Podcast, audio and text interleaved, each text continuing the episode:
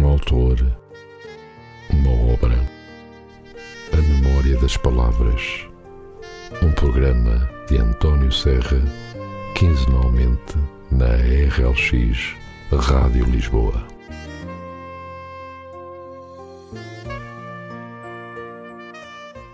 Então, muito bom dia e sejam muito bem-vindos ao primeiro programa do mês de março de 2023, A Memória das Palavras Hoje é segunda-feira, o primeiro dia de uma nova semana. Espero que o seu fim de semana tenha decorrido o melhor possível. O meu nome é António Serra e vou estar aqui durante alguns minutos consigo para lhe falar de um autor e de uma obra. Hoje trago-vos a obra O Violoncelista Espanhol de Andrómeda Romano Pax, da Civilização Editora. Andromeda Roman Parks nasceu em 1970 em Chicago, Illinois, e trabalhou como jornalista freelancer e escritora de guias de viagem antes de se dedicar à ficção. Entre as obras não ficcionais estão os guias de viagem e de história natural do Alasca e do México, bem como uma narrativa de viagens Searching for Steinbeck's Sea of Cortez e a Makeshift Expedition Along Baja's Desert Coast.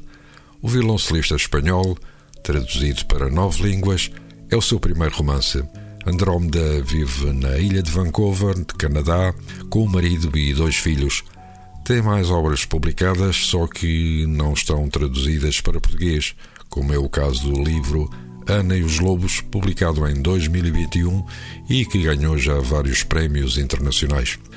O Violoncelista Espanhol é um livro de memórias arrebatador de um violoncelista espanhol ficcional, Feliu de Largo.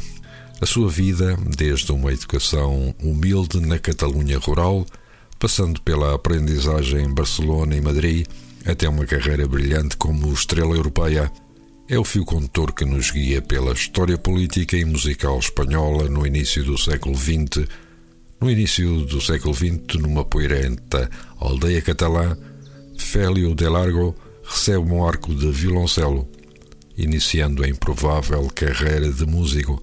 A Barcelona anarquista e a corte da monarquia em Madrid dão-lhe as primeiras verdadeiras lições sobre criatividade, princípios e paixão e as suas consequências. A amizade com Justo Alcerrás, um pianista prodígio, é uma lição turbulenta para ambos. Juntos criam músicas maravilhosas e discutem sobre tudo o resto: o amor, a política, o objetivo da arte. Quando as tensões que impelem um mundo em guerra para a catástrofe trazem para as suas vidas a vida um violinista italiano com um passado atormentado. Félio e Justo embarcam na sua última e mais perigosa colaboração. E depois de termos lido esta sinopse da obra de Andrómeda Romano Pax, o violoncelista espanhol, vamos agora ler um pequeno trecho exatamente desta mesma obra. Capítulo 8 Não menciones Barcelona. Fui avisado por uma senhora vestida com riscas de cetim amarelo e renda preta, como um zangão, enquanto estávamos de pé na antecâmara do palácio. Não menciones Barcelona de todo, acrescentou uma mulher mais velha. Tinha flores vermelhas de cetim presas com alfinetes em cima da cabeça e segurava um leque a condizer com o corpete do vestido vermelho reendado. Nem sequer o percurso de comboio para aqui, disse a senhora Zangão. Transtorna terrivelmente pensar nos carris a explodirem pelos ares. Já andou nesses mesmos carris, na carruagem privada dela, sim, mas nesses mesmos carris. Barcelona não, Catalunha não, o comboio não, pensei eu. O conde dividiu o ajuntamento de mulheres com uma mão esticada, seguindo o seu caminho como uma perícia surpreendente para um homem que era quase cego. Música, mestre Félio, é tudo aquilo que precisa de discutir. O conde assinou com a cabeça na direção dos albardeiros enquanto passávamos por a câmara oficial era tão elaboradamente mobilada quanto todas as divisões do palácio pelas quais tínhamos passado até agora. Flutuavam querubins por entre nuvens rechonchudas Nos tetos pintados pendiam candelabros de cachos de cordas de cetim. Um outro homem apresentou o conde. O conde apresentou-me. As senhoras tomaram os seus lugares encostados à parede.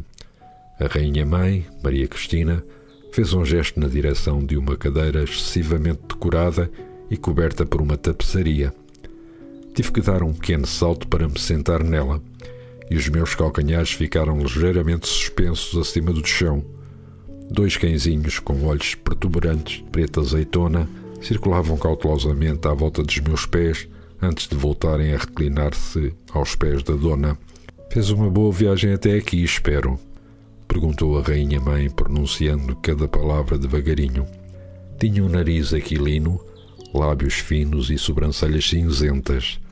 O cabelo dela era tão prateado e firmemente encaracolado. Parecia que toda e qualquer onça de cor e de vida lhe tinha sido sugada, cortada na cintura de vespa, moldada pelo seu corpete apertado cor de marfim. Não sabia como lhe responder sem mencionar o comboio.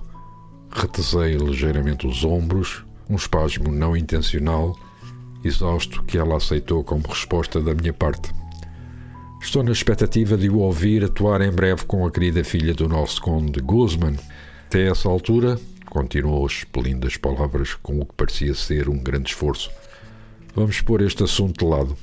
Falar de música sem ouvir é quase tão aborrecido quanto falar de comida sem a comer, não acha? Conte-me de si. A minha mente foi fazendo uma triagem e descartou numerosas possibilidades. Olhei rapidamente para trás Procurei deixas pela sala e tentei enviar um olhar com significado e implorante na direção do conde, mas foi um esforço em vão. Olhei para cima e quase me perdi no mural bem alto, acima das nossas cabeças. Braços musculosos, traseiros de bebés e túnicas ondulando por todo o lado. Como é que alguém podia suportar que olhassem para si de forma tão implacável? Era talvez mais fácil ser cego numa sala como esta a tosse do conde fez-me regressar ao momento presente. A rainha-mãe fitava um ponto intermédio, os olhos dela evitando os meus. Este homem acredita que tem algum contributo a dar ao seu país.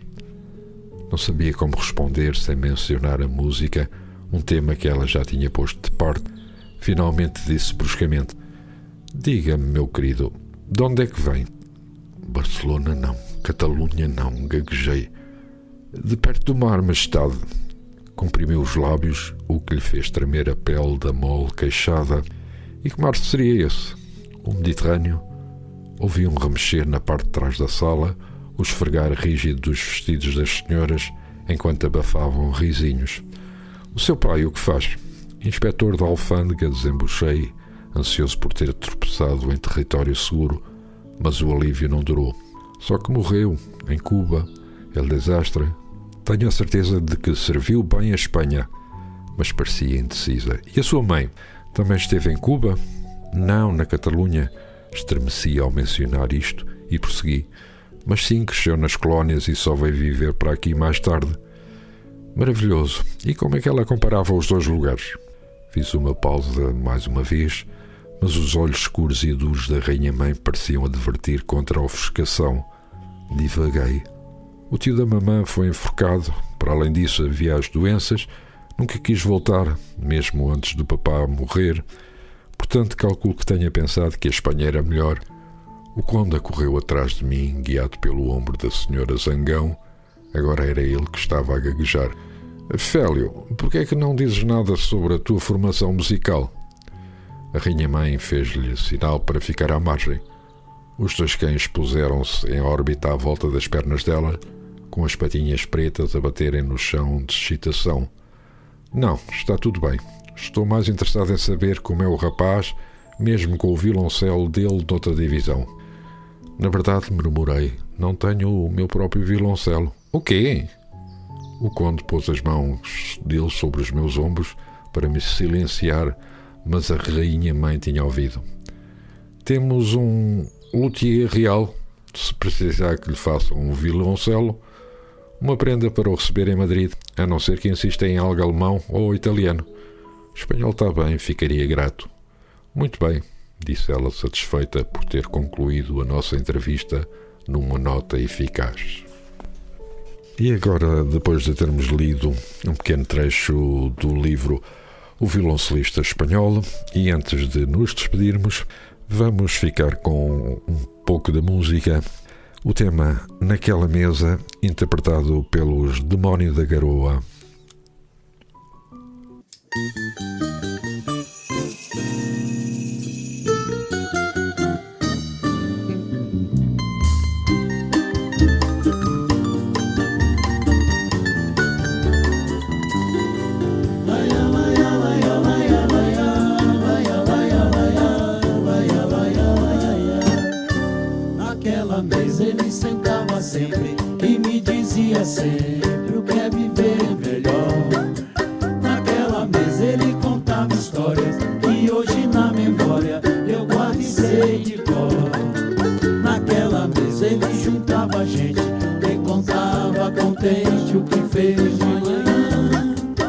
Nos seus olhos era tanto brilho que mais que seu filho eu fiquei seu fã. Eu não sabia que doía tanto Uma mesa no canto, uma casa, um jardim Se eu soubesse o quanto dói a vida Essa dor tão doída não doía assim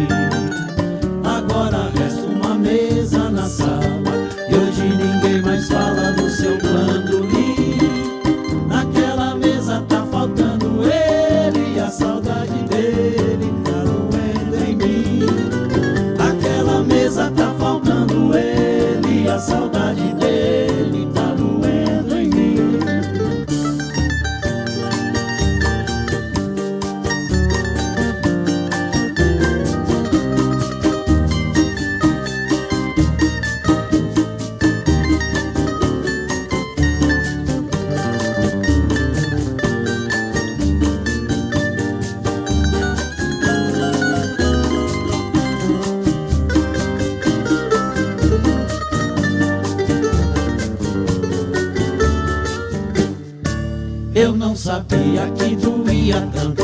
Uma mesa no canto, uma casa, um jardim. Se eu soubesse o quanto dói a vida Essa dor tão doída não doía assim. Agora resta uma mesa na sala. Hoje ninguém mais fala do seu bandolim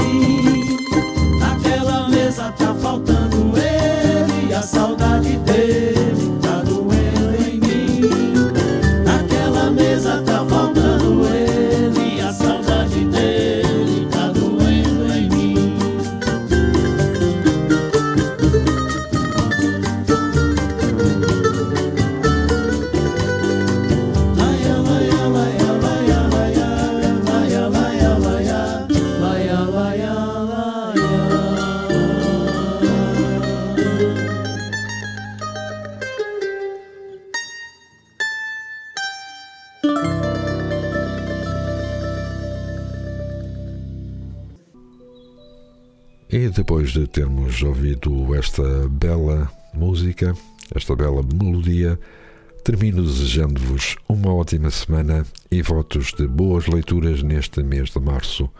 Nós voltaremos daqui a 15 dias. Até lá, fiquem bem.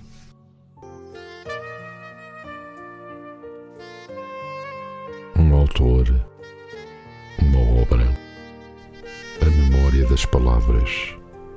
Um programa de António Serra, quinzenalmente na RLX Rádio Lisboa.